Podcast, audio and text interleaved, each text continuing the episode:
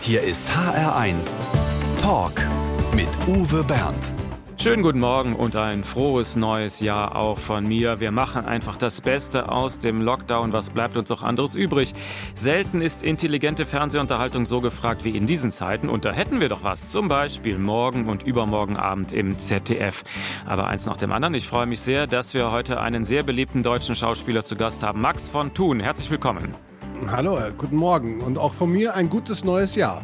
Aus den bekannten Corona-Gründen sitzen wir uns jetzt leider nicht persönlich gegenüber. Sie sind zu Hause in München im Homeoffice. Beschreiben ja. Sie doch mal bitte, was Sie gerade alles so sehen. Ich sitze in meinem Wohnzimmer, in dem ich mittlerweile ein, ein ganz passables Tonstudio mir eingerichtet habe im Laufe des letzten Jahres, um sämtliche Sachen, die mir spontan einfallen, hier aufnehmen zu können, von Musik über Sprachaufnahmen und so. Und da sitze ich gerade und schaue auf meine Gitarren und auf den Computer. Ich habe Sie in einem Fernsehinterview gesehen, das glaube ich auch genauso aufgezeichnet wurde. Da hingen ganz viele Lampen von der Decke. Kann das sein? Sitzen Sie in einem Wald von Lampen? Nein, davon kann ich jedem abraten. Ich hatte ein Interview und nachdem im letzten Jahr dann doch einige Interviews auf diese Form stattgefunden haben, auf diese Art und Weise, habe ich entdeckt, bei Skype kann man Hintergründe sich aussuchen. Aber das Problem ist, die verzerren einem dann das Gesicht, weil man hat nur so einen kleinen Kreis, in dem man sich bewegen darf. Und wenn man da rausgeht, wird das Gesicht abgeschnitten. Also da habe ich mir ein Eigentor geschossen, weil mein Ach Kopf so. war ziemlich deformiert. Dafür hatte ich lauter bunte Lampen im Hintergrund hängen. Das fand ich ganz lustig. Ich wollte schon mit dir über Ihren Lampengeschmack sprechen. Nein, keine. Keine einzige der Lampen hängt bei mir. Das ist eine okay. optische Täuschung der Technik gewesen. Ja. Gut, also wir können jetzt fast behaupten, dieses Interview sei eine Home Story, denn Max von Thun ist zu Hause. Ich bin im HR1-Studio. Max von Thun bis 12 in HR1. HR1, genau meins. Es wird mystisch im ZDF. Der zweite Fall im Schwarzwald-Krimi muss gelöst werden. Jessica Schwarz und Max von Thum sind das Ermittlerteam. Das wird keine leichte Aufgabe, deshalb brauchen die beiden sogar zweimal 90 Minuten. Also diese Figur von Konrad Diener, die scheint Ihnen offensichtlich zu gefallen. Was reizt Sie an diesem Kommissar?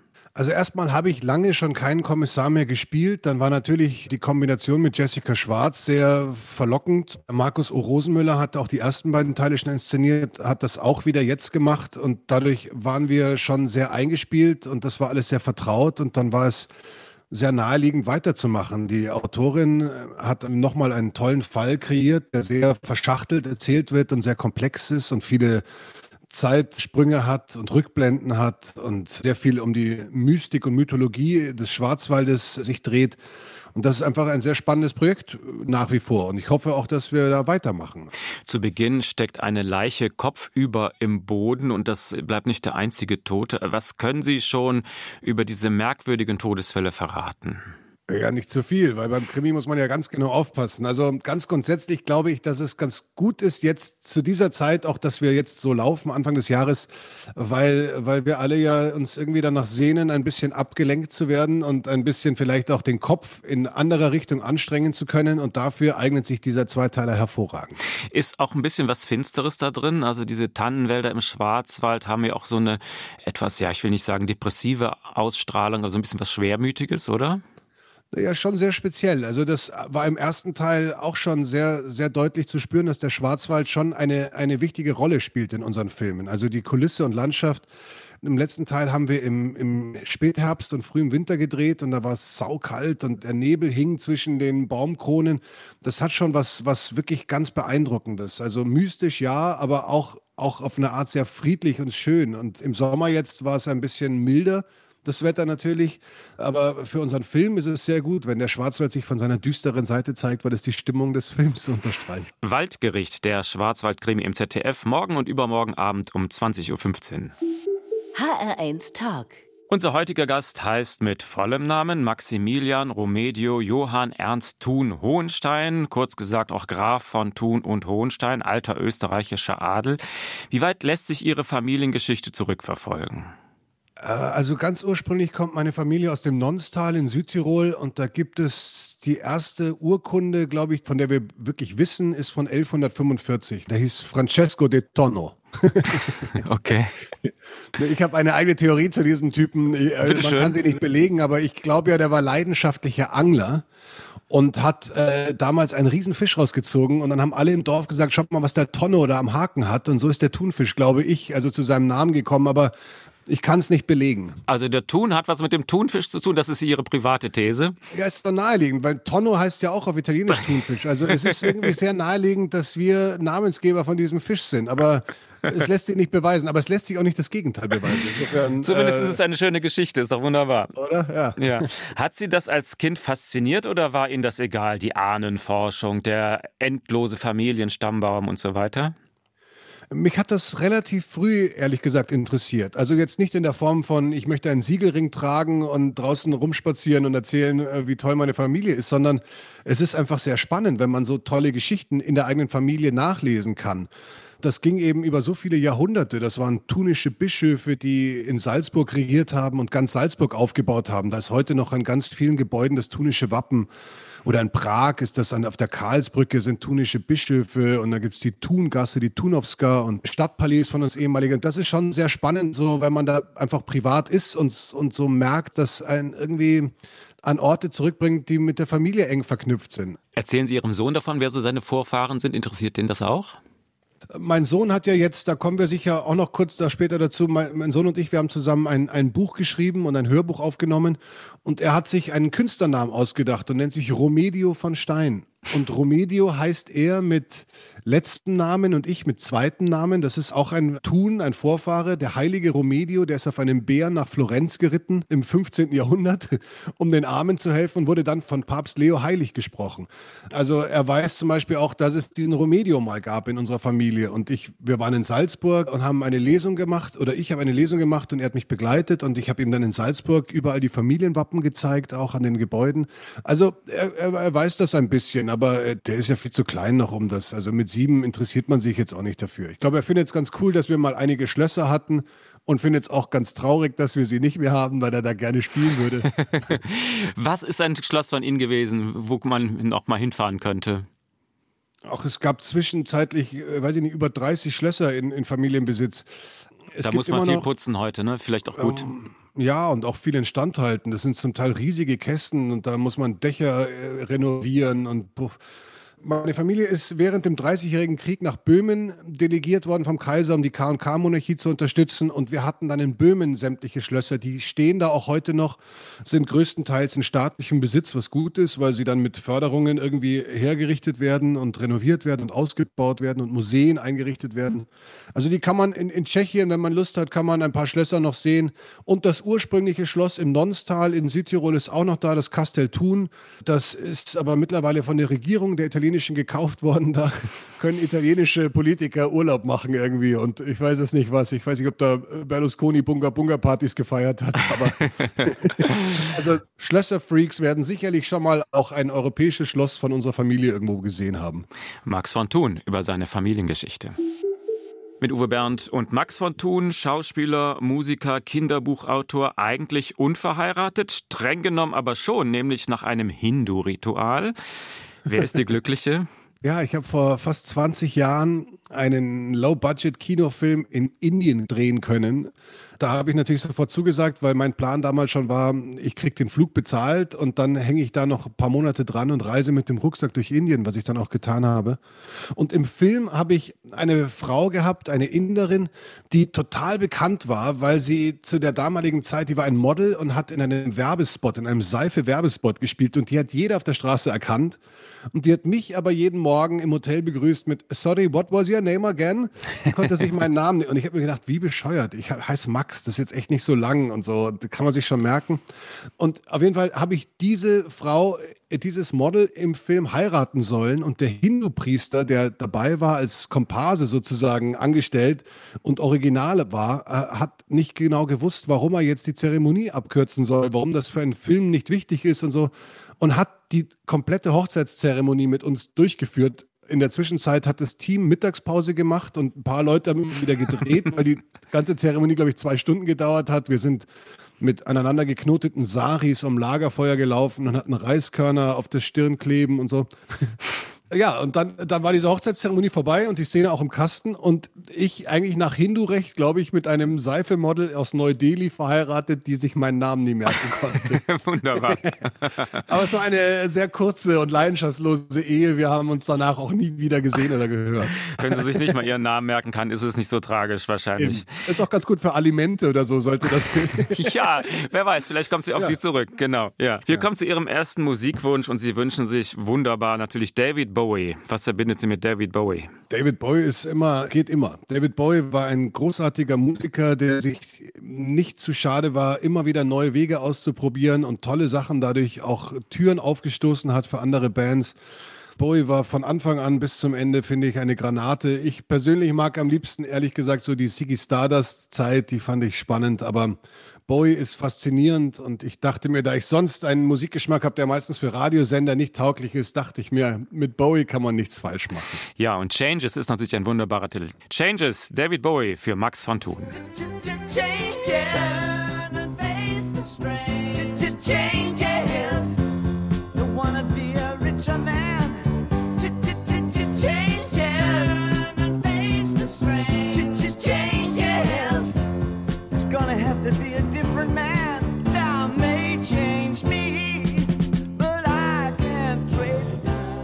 Der HR1 Talk. Zugegeben, unser Überraschungsgast ist heute nicht so eine große Überraschung, aber ich bin mir sicher, dass sowohl Max von Thun sich freuen wird, als auch viele, viele HR1-Hörer. Denn am Telefon ist Ihr Papa, Friedrich von Thun. Schönen guten Morgen. Guten Morgen.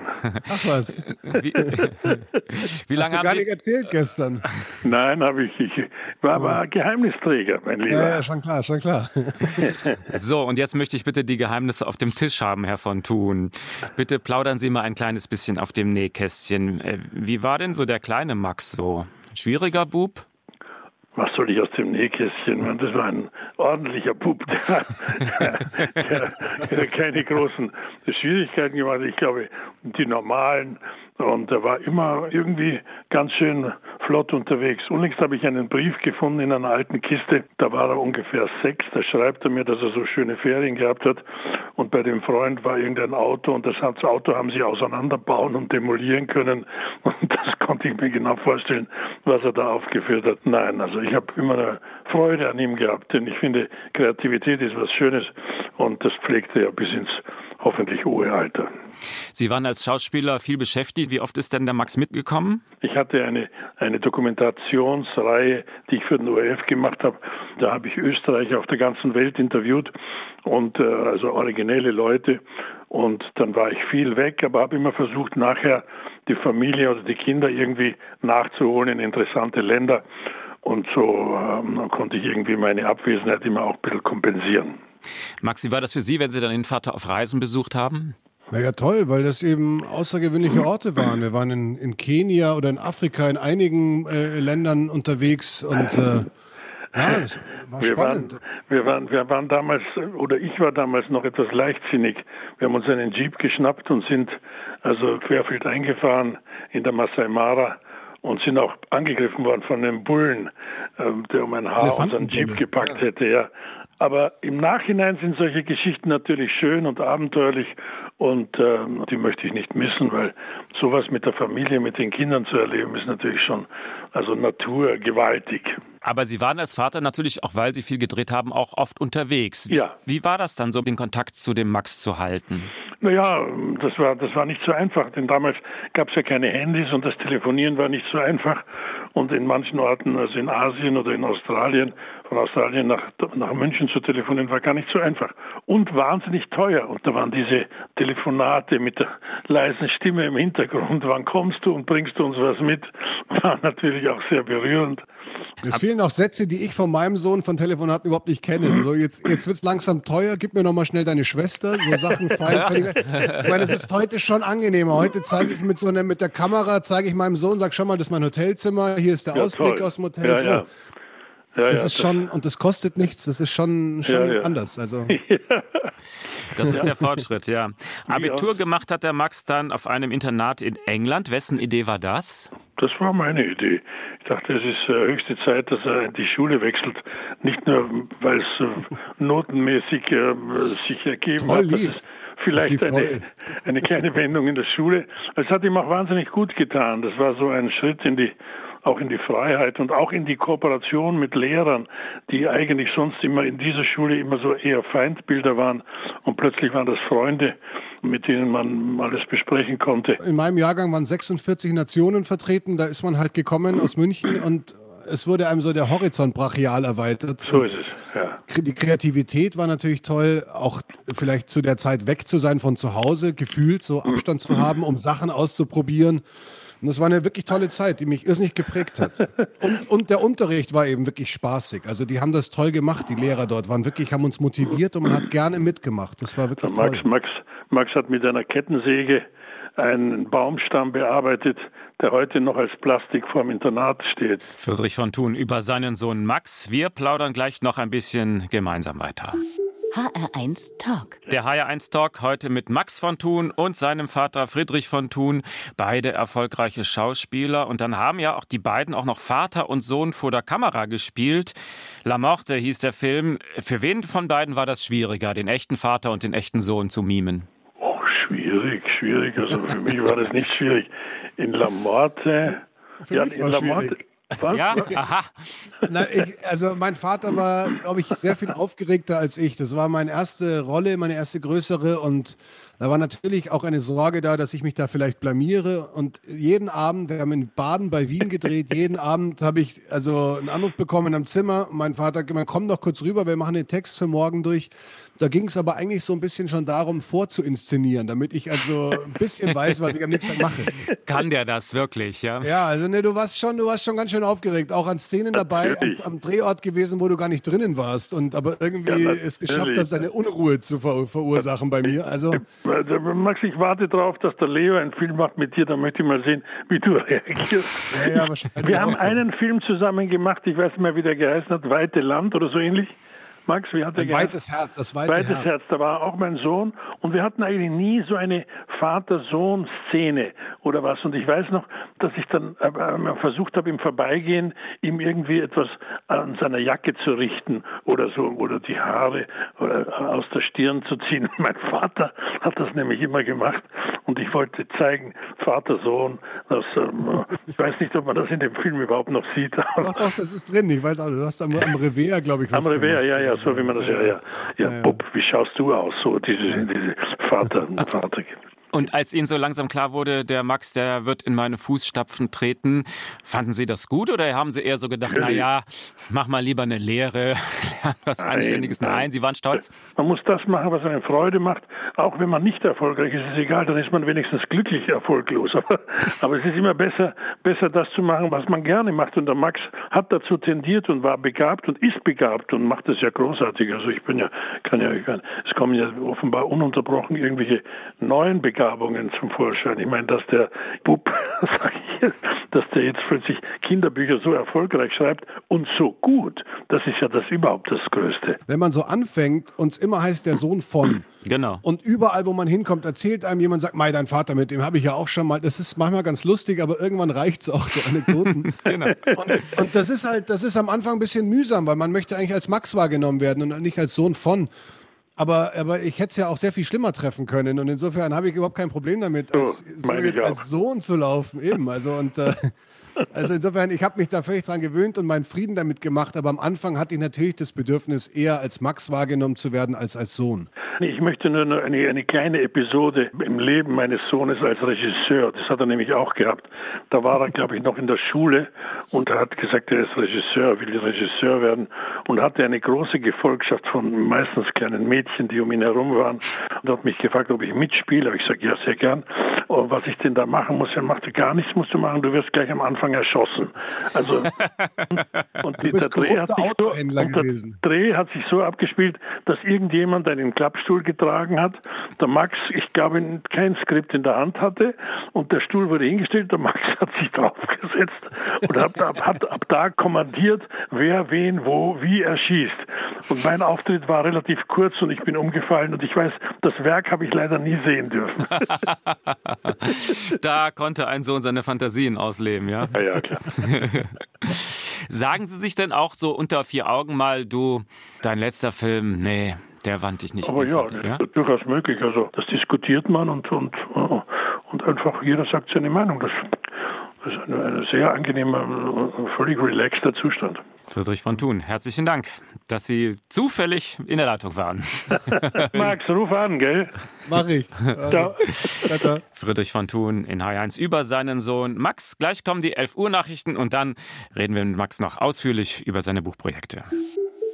Max von Thun ist heute bei uns Schauspieler, er schreibt Kinderbücher, er macht daraus Hörspiele, Musiker ist er auch noch. Das klingt nach einem Hans Dampf in allen Gassen. Können Sie auch mal ein paar Tage so gar nichts tun?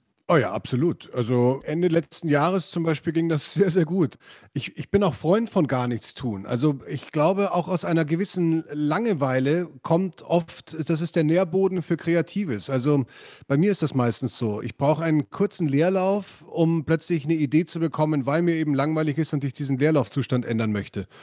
Also, also ich, ich kann das sehr, sehr gut, aber gleichzeitig muss ich auch sagen, wenn Sie sagen, so Hans Dampf in allen Gassen, muss, man muss auch immer ein bisschen aufpassen, dass man sich nicht zerfranst. So, man muss schon so versuchen, das auf so wenig Projekte zu reduzieren, dass man immer noch fokussiert ist, weil man sonst alles so ein bisschen macht und nichts richtig und auch nichts zu Ende bringt. Also da ist schon auch eine Gefahr dabei, viele Interessen zu haben. Aber ich genieße das und empfinde das als wahnsinnig kurzweilig und abwechslungsreich, was ich einfach schön finde. Gut, dann füllen wir gleich zusammen den HR1 Fragebogen aus, ganz ohne Langeweile.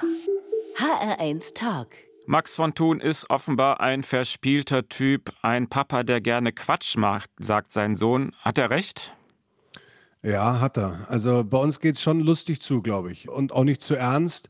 Und ich bin auch kein sehr autoritärer Vater. Also ich, äh, ich kann nicht streng sein oder schimpfen. Ich kann aber schon seit einigen Jahren, und da bin ich sehr stolz drauf, seinen Verstand gut erreichen. Also ich erkläre ihm Sachen. Ich sage, pass auf, wenn du das jetzt so machst, wie du es machen willst, dann passiert wahrscheinlich das und das fändest du doch blöd, weil, deshalb machst du doch lieber gleich so. Und dann, also ich, ich kann ihn mit guten Argumenten von guten Sachen, richtigen Sachen überzeugen und kann mich dann eher aufs Quatschmachen beschränken und wir lachen viel. Und Ihr Sohn sitzt gerade nebenan und hört ein Hörspiel. Ja, ja, mein, mein Sohn sitzt nebenan und äh, hat Star Wars Hörspiele für sich gerade entdeckt, wo die Filme original nacherzählt werden und äh, ist er jetzt eine Zeit lang beschäftigt. Sonst würde er hier rumtanzen Gut. und sagen, dass ihm langweilig ist. Also. Äh, wir beeilen uns. Der HR1 Fragebogen mit Max von Thun. Mein schönstes Privileg als ja, Schauspieler oder Autor. Was ist für Sie das größere Privileg? Die Unabhängigkeit, die ich beim Schreiben habe, die habe ich beim Drehen natürlich nicht. Also ich kann schreiben, wann immer es irgendwie stockt oder so, stehe ich auf, mache was anderes und dann setze ich mich wieder hin und das ist überhaupt kein Druck und das ist wahnsinnig angenehm. Also das ist eine Freiheit, die habe ich beim, beim Drehen so natürlich nicht. Ein halbes Pfund Butter kostet ungefähr. Äh, die kostet äh, so 1,90 oder so, glaube ich. Von meinem Sohn habe ich gelernt. Von meinem Sohn habe ich gelernt oder bin zumindest wieder daran erinnert worden, nie die Fantasie und die kindliche Seite ganz aufzugeben, weil das einfach, glaube ich, wichtig ist. Die Welt ist ernst genug, wie sie ist und ein, ein Stück kindliche Neugier und kindliche Fantasie und kindlichen Enthusiasmus sollte sich jeder irgendwie bewahren, weil ich glaube, das würde die Welt zu einem besseren Platz machen. Mein Lieblingsessen. Ich mag gutes Essen. Also ich habe kein, kein ein Gericht, das so immer sein muss. Ich hasse es, wenn. Ich hasse es, wenn ich sehe, dass es Menschen in unserer Gesellschaft gibt, die sich absolut rücksichtslos anderen gegenüber verhalten. Ich hasse es, wenn ich sehe, dass wir unseren Planeten langsam zerstören und eigentlich viel zu wenig dagegen unternehmen. Und ich hasse es, wenn es draußen regnet und ich keine Jacke anhabe. Glück bedeutet für mich, Glück bedeutet für mich immer mehr auch, also äh, Glück vor allem in kleinen Dingen zu finden. Also einfach das, was man hat, zu schätzen lernen. Das, das glaube ich, es geht uns schon sehr, sehr gut in Deutschland. Und ich glaube, das hat man im letzten Jahr auch sehen können, wenn man die Nachrichten angeschaut hat, in anderen Ländern, wo das ganz anders aussah und in armen Ländern, wo die Not nochmal ganz anders zum Vorschein gekommen ist. Also ich habe Glück, wir haben Glück, dass wir in Deutschland leben, glaube ich. Und ansonsten habe ich Glück, dass ich gesund bin, dass meine Familie gesund ist und, äh, und dass ich ein schönes Leben leben darf. Das ist Glück, glaube ich. Das Schwierige an der Demokratie ist? Das Schwierige an der Demokratie ist, dass wir, also gerade meine Generation, mit einer absoluten Selbstverständlichkeit dazu aufgewachsen ist und gar nicht schätzt, dass man für manche Dinge vielleicht auch kämpfen muss ein bisschen mehr. Also mit vielem, was da passiert und, und was da an, an Corona-Leugner-Demos und so Querdenker-Demos und mit der AfD im, im Bundestag. Also es ist schon, es sind, sind Angriffspunkte da und ich glaube, wir müssen uns als gesunde Demokraten schon auch positionieren und sagen, dass gewisse Dinge uns wichtig sind und dass wir dafür auch kämpfen. Ich würde gerne mal einen Abend verbringen mit. Mit Elvis Presley. Wow. Elvis Presley habe ich entdeckt mit, mit sechs oder sieben habe ich meine erste Elvis-Schallplatte bekommen. Die habe ich auch noch, so eine Dreier-LP. Einen Elvis Nicky Pulli, den hatte ich in der Schule immer an, obwohl keiner wusste, wer Elvis ist. Und meine Mutter hat mir auf eine Holzfällerjacke hinten so ein großes Elvis-Konterfei draufgenäht. Also mit sieben ging das los bei mir. Ich war auch in Memphis und habe mir das alles angeschaut. Elvis war immer wichtig. Das letzte, was ich geklaut habe, war. Das muss ich zu meiner Schande gestehen, ist also unbewusst passiert und gar nicht allzu lange her. Ich habe im Baumarkt Holzleisten geholt und aus dem Sanitärbereich irgendwelche Dinge, um mit meinem Sohn Laserschwerter zu bauen. Das ist jetzt eineinhalb Jahre her und äh, äh, weil ich diese Plastikschwerter nicht kaufen wollte und Spraydosen. Und ich habe im Sanitärbereich dann so Chromringe, Plastikchromringe gefunden, die haben irgendwie draufgepasst und die habe ich draufgeschraubt und die habe ich vergessen runterzumachen. Die haben 1 Euro gekostet, glaube ich, 1,45 im Doppelpack. Und die habe ich an der Kasse noch dran gehabt, an diesem anderen Griff. Und dadurch wurden sie nicht berechnet und ein Detektiv hat mich rausgezogen. Tatsächlich? ja. Sie sind aufgeflogen. Ich bin aufgeflogen beim Rausgehen und ich musste dann in so ein Zimmer und man fühlt sich gleich wie so ein Schuljunge, der irgendwie was verbockt hat. Und ich habe mich auch wahnsinnig angelegt mit denen, weil ich gesagt habe, das kann nicht sein. Ich zahle doch hier nicht für 60 Euro einen Einkauf und klaue äh, so Manschetten für 45 Cent oder so. Also was soll denn das jetzt? Ja, das sagen alle. Also es, es wurde immer peinlicher auch. Ich musste eine Strafe zahlen bei einem Kassierer, der mich auch noch erkannt hat und gesagt hat, hey, du, du bist doch der Max. Und du, so. ja, kann sein. Und ich habe ein Jahr lang Hausverbot dort gehabt. Also das hat sich irgendwie so ergeben, aber ich bin jetzt kein großer Kleptomane, falls man das jetzt denken sollte. Also Nein, das klingt. Davor, das Mal davor ist wirklich verdammt lange her. Der A1 Fragebogen ausgefüllt von Max von Thun. Herzlichen Dank. Welcher Papa komponiert für seinen Sohn schon mal eben ein eigenes Gute Nachtlied? Das können nicht viele Kinder von sich behaupten. Bei Max von Thun und seinem Sohn ist daraus sogar noch viel mehr geworden. Mehrere Bücher, Hörspiele und so weiter. Angefangen hat es mit Der Sternenmann. Und das haben Sie mit Ihrem siebenjährigen Sohn gemeinsam geschrieben. Wie viel hat der Kleine dazu beigetragen? Ach so, nein, nein, das erste Buch noch nicht. Also ich habe, wie Sie gesagt haben, so, weil ich halt Musik mache, seit ich 13 bin und eben das kleine Studio hier habe, auch zum Aufnehmen. Und da war es irgendwann mal naheliegend, dass ich zum Spaß Schlaflieder für meinen Sohn komponiere mit den Themen, die halt damals wichtig waren für ihn im Kindergarten so. Die habe ich aufgenommen auch, damit ich ihn sozusagen in den Schlaf singen kann, wenn ich drehbedingt gerade gar nicht in der Stadt bin. Das war so die, die naive Grundidee. Und ein Lied heißt Der Sternenmann. Und da ist mir auch mal aus Langeweile in einem Abend dazu eine Geschichte eingefallen. Die habe ich dann so runtergetippt in einem Stück in mein iPad und äh, habe sie dann an einen Verlag geschickt. Die haben das auch gleich genommen und rausgebracht und mittlerweile hat sich das in sechs, sieben Länder verkauft. Es gibt es auf Taiwanesisch und Koreanisch und das allein die Vorstellung ist so abgefahren, dass dort jemand seinem Kind das Buch vorliest. Auf Rumänisch, äh, Italienisch, Spanisch. Und so hat sich das irgendwie verselbstständigt und dann dachte ich mir, das war ja irgendwie lustig, vielleicht fällt uns ja nochmal was ein. Dann hatte ich die Idee für Der Sternmann und die furchtlose Prinzessin Luna. Und da hat mein Sohn dann, der das natürlich alles mitbekommen hat und gemerkt hat, also irgendwann kommen diese Ideen in Buchform bei uns zu Hause an, hat gemerkt, also das ist schon ganz spannend und hat wirklich jede einzelne Illustration abgesegnet, die dann von der Illustratorin Martha Balmaseda immer angefertigt wurde und gesagt, nein, das muss so und hier und die muss rote Haare haben und eine Brille und so, alles, was er wollte. Und da hat er gemerkt, dass, dass seine Meinung zählt, dass ich ihn da sehr, sehr ernst nehme und er eigentlich alles sagen kann und sich einbringen kann. Und das hat unbewusst seine Fantasie unglaublich beflügelt.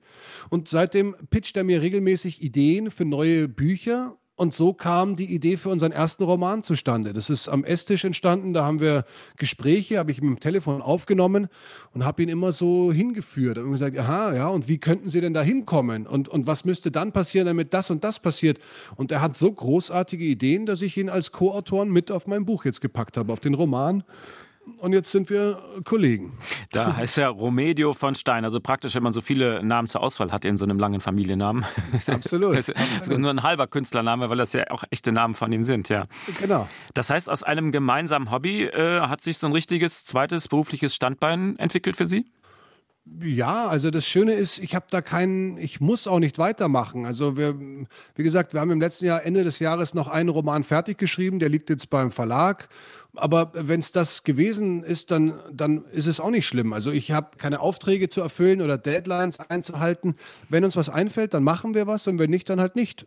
Und äh, ganz grundsätzlich äh, bin ich so stolz auf diese Projekte mit meinem Sohn, weil, weil mir geht es da gar nicht so sehr darum, dass das jetzt auch kommerziell erfolgreich ist, sondern dass ich eine völlig sinnvolle kreative Tätigkeit gefunden habe, die mich und meinen Sohn wahnsinnig verbindet, die unser Baby ist und die seine Fantasie so beflügelt. Und wir haben also im März letzten Jahres oder im April, dann, als, als der Lockdown war, der erste, haben wir haben wir angefangen, den Roman, das war auch schon davor ausgemacht, aber Gott sei Dank eben dann zu Corona-Zeiten, dass ich das Hörbuch hier zu Hause mit meinem Sohn machen kann. Und dadurch haben sich neue Sachen wieder ergeben und er hat dann sämtliche Tiergeräusche gemacht von rülpsenden Fischen oder so. Oder wenn ich gemerkt habe, ich brauche da noch was in dem Kapitel, ich gesagt, Leo, komm mal schnell rüber. Dann hat er sich schnell vors Mikro gestellt und hat gesagt, ich, also ich, ich biete mal was an. hat er irgendwann dann gesagt. Und so, und das war immer unser Ding. Also und und, und er hat dann auch ganz erstaunlich, also wenn ich das Hörbuch dann so fertige Kapitel gemischt habe, habe ich es ihm immer vorgespielt und gesagt, und was hältst du davon? Und es gibt ein Kapitel, da kommen sie zum bösen Zauberer Knuterich, das ist sehr spannend. Und dann habe ich ihm das vorgespielt und gesagt, und was meinst du? Und er hat gesagt, ja, also für die Zielgruppe sehr spannend. Dann habe ich gemerkt, dieser siebenjährige Typ redet von der Zielgruppe, obwohl er sie eigentlich selber ist, aber er sieht sich als Autor und er bedient auch so ein Genre. Ist nicht wahr. Ist, er ist riesen Rockfan mittlerweile. Also als wir fertig waren mit dem Hörbuch, saßen wir beim, äh, am Esstisch und dann hat er gemeint, schade, also wir müssten eigentlich hinten noch so ein, so ein Lied machen. Schade, dass wir Lemmy von Motorhead nicht fragen können, ob er Lust hätte mitzumachen. Dann habe ich gesagt, ja, das ist schade, der ist tot, aber wir können uns überlegen, wie hätte Motorhead das aufgenommen. Und dann haben wir hinten drauf eine Rockversion von unserem Sternmann-Lied noch drauf geknallt, wo mein Sohn auch mit E-Gitarren wilde Geräusche macht und mitsingt. Und das ist einfach total lustig. Das sind wirklich tolle, finde ich, Vater-Sohn-Freizeitaktivitäten, die wir machen. Die nehmen wir halt nebenbei auf und dann erscheinen sie auch noch. Das macht es dann noch mal besser. Aber ich finde es einfach toll, dass wir das als Projekt so haben. Max van Thun über seine produktive Zusammenarbeit mit dem Co-Autor Romedio von Stein. Sieben Jahre. HR1 Talk. Mit Uwe Bernd und dem Schauspieler Max von Thun. Was würden Sie sagen, wenn Ihr Sohn zu Ihnen käme und sagt, Papa, so ein cooles Tattoo hätte ich auch gern? Ja, das weiß ich nicht. Also ich habe äh, mittlerweile mehr und mehr das Bedürfnis, mir meine Tätowierungen weglasern zu lassen. Mein letztes vor 25 Jahren gestochen und mein erstes mit 16, also ich habe sehr früh angefangen und das war eine Zeit, da hatte ich das Gefühl, dass noch nicht so wahnsinnig viele Menschen tätowiert waren und das eher so ein Zeichen war von Rockern oder Bikern oder Knackis oder ich weiß nicht was. Das fand ich lässig heute ist schon eigentlich, wenn ich so mit meinem Sohn baden gehe, also es ist schwieriger, jemanden zu finden, der kein Tattoo hat, als jemand, der tätowiert ist. Insofern finde ich es nicht mehr ganz so spannend, einfach weil es mir zu sehr so modisch geworden ist. Und wenn er sich tätowieren lassen möchte, dann muss er erstens alt genug sein und zweitens hoffe ich, dass das, wenn es spät kommt und er wirklich weiß, was er will. Also ich wage zu behaupten, dass viele Menschen, die sich in der heutigen Zeit mehr aus modischen Gründen schnell auch den ganzen Arm zuschmieren lassen, in hm, wahrscheinlich 20 Jahren das bereuen. Mein Sohn wird auf jeden Fall nicht tätowiert werden, bevor er nicht volljährig ist und er muss es selber zahlen wahrscheinlich, weil ich finde es mittlerweile schwachsinnig. Der nächste Musikwunsch könnte fast auch schon von Ihrem Sohn sein. Sie haben ja gerade erwähnt, äh, er ist ein Freund der Rockmusik. Und Sie haben sich jetzt Guns N' Roses gewünscht. Ja, für ihn. Also, Ach, für ihn sogar. Ja, ja, wenn das jetzt a Sweet Child of Mine ist, oder? Genau, genau. Das haben wir zusammen. Er hatte eine Zeit lang Gitarrenunterricht. Leider hat er dann sich mehr auf spektakuläre Luftgitarre verlagert, aber er hat ein bisschen Gitarrenunterricht gehabt und der Gitarrenlehrer, dem habe ich früh gesagt, der Typ ist Rocker, den kannst du nicht abholen mit so der Gans, die Maus und der Igel Gitarrenübungen. Also das muss irgendwie knallen und dann hat der Gitarrenlehrer eben Rocklieder leicht umgeschrieben, dass er die Bassläufe sozusagen spielt. Und Sweet Child of Mine war das erste Lied, das ich mit meinem Sohn auf zwei Gitarren zusammen gejammt habe habe, was schwierig war, aber das ist unser Lied, ja. Dann spielen wir jetzt Guns N' Roses für Max und Leo.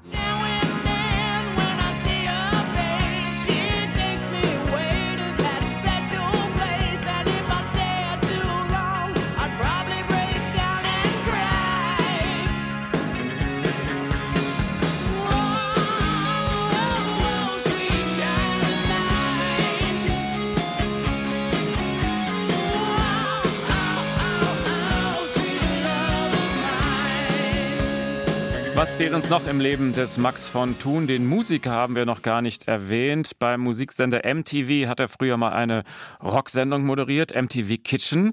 Sind Sie Ihrem Musikgeschmack treu geblieben? Ja, also ich äh, habe damals auch schon wahnsinnig viel gehört, was man auch nicht in dieser Sendung unterbringen konnte. Also ich höre auch viel Jazz noch. Ähm, ich habe meine Plattensammlung immer noch. Wir hören wahnsinnig viel Musik zu Hause. Gibt es Ihre eigene Band noch, die 77? Also die hat sehr, sehr lange jetzt nicht gespielt, muss ich sagen. Ich weiß ja. gar nicht, wie viele Jahre jetzt sogar nicht. Das sind aber theoretisch also alles Berufsmusiker. Also die könnte man innerhalb von ganz kurzer Zeit wieder aktivieren. Ich müsste allerdings dann wieder die ganzen Lieder einstudieren. Die, die sind so, die müssen nicht üben. Also mir fehlt eigentlich ein bisschen so eine Band, mit der man so wie früher im Übungsraum sich trifft einmal die Woche und jeder bringt ein bisschen Bier mit und dann wird gequatscht und dann wird wieder gejammt, dann wird wieder gequatscht. Das fehlt mir so ein bisschen. Aber ich habe mir schwer vorgenommen, jetzt in diesem Jahr auch mehr eigene Sachen wieder aufzunehmen, auch zu Hause hier. Und ich habe immer Musik gemacht. Also ich spiele auch sehr, sehr viel Gitarre für mich, für meinen Sohn allgemein. Die Musik hat nie aufgehört. Aber man muss leider auch eingestehen, es gibt einfach sehr, sehr viele Musiker, die sehr viel disziplinierter auch üben und auch wirklich sehr viel besser sind als ich. Also ich war nie ein Virtuose, aber mir persönlich hat Musik immer irrsinnig viel gegeben und tut es heute noch und deshalb ist sie in meinem Leben so präsent. Und die äh, Band ist ein Riesending. 13 Musiker, das heißt, Sie haben einen kompletten Bläsersatz dabei oder wie kommen Sie auf die 13? Ja, ja, das war Bläsersatz und Background-Sängerin und das war natürlich, also wir haben damals eine Platte aufgenommen, die habe ich selber produziert und dann ein, hatte ich einen Auftritt damals bei Harald Schmidt. Harald Schmidt hat die selbstgebrannte CD noch in die Kamera gehalten und hat gesagt, hier im Handel, habe ich gesagt, nee, nee, nee, nicht im Handel, aber es dürfen sich gerne Plattenfirmen bei uns jetzt bewerben und das hat dann auch wirklich funktioniert. Greatest Hits Volume 1, den haben auch schon nicht alle verstanden, den Gag, aber den fand ich sehr lustig. Größenwahn oder Selbstironie? Letzteres. Selbstironie, ja. weil mhm. einfach, ich finde das witzig, ein Debütalbum Greatest Hits Volume 1 zu nennen. Das gab es ehrlich gesagt auch schon mal. Da gab es irgendeine Punkband in den 80er Jahren, die das gemacht hat. Und ich fand das einfach wirklich saukomisch. Das Problem war natürlich, dass wir jetzt nicht äh, irgendwie so wahnsinnig erfolgreich waren musikalisch. Und dann ist es für eine Plattenfirma halt auch wirklich schwer zu sagen, okay, wir schicken jetzt mal 13 Mann auf Deutschland-Promotour äh, mit Hotelkosten, mit Reisekosten und so. Das ist halt sauteuer. Da waren immer die Diskussionen, könnt ihr es nicht akustisch machen, so ohne Bläser und nur so kleine Gruppe, so mit fünf, sechs Leuten. Das war anstrengend, aber ich fand das immer cool, eine große Band zu haben mit Bläsersatz und mit Background-Sängerinnen und mit Percussionisten und so, dass die Bühne einfach voll ist. Und das wollen wir jetzt mal hören. Ein großer Bläsersatz auch dabei. Die Band 77 mit Briefe. Zu Hause sammel ich die Briefe.